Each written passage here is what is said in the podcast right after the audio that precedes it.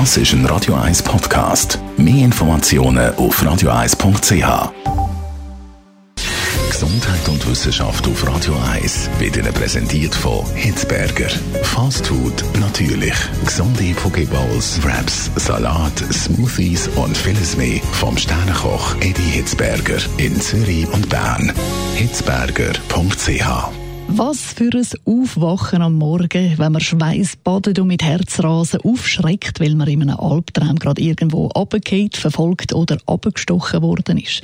Albträume sind meistens keine schöne Erfahrung, aber sie können durchaus einen positiven Effekt haben. Das behaupten Forscher von der Uni Genf.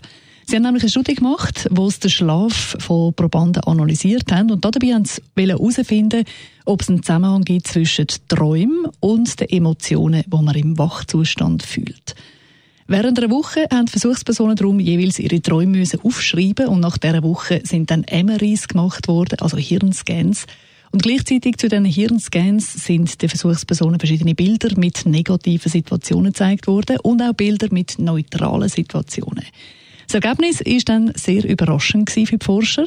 Je mehr Albträume oder eben schlechte Träume eine Versuchsperson hatte, desto weniger war sie gestresst wenn negative Bilder gezeigt worden sind.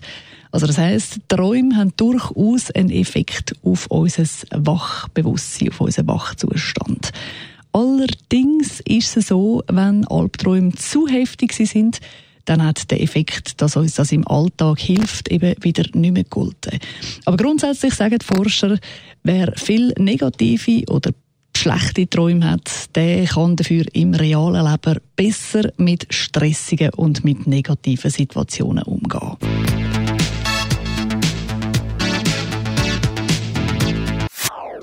Das ist ein Radio 1 Podcast. Mehr Informationen auf radio1.ch.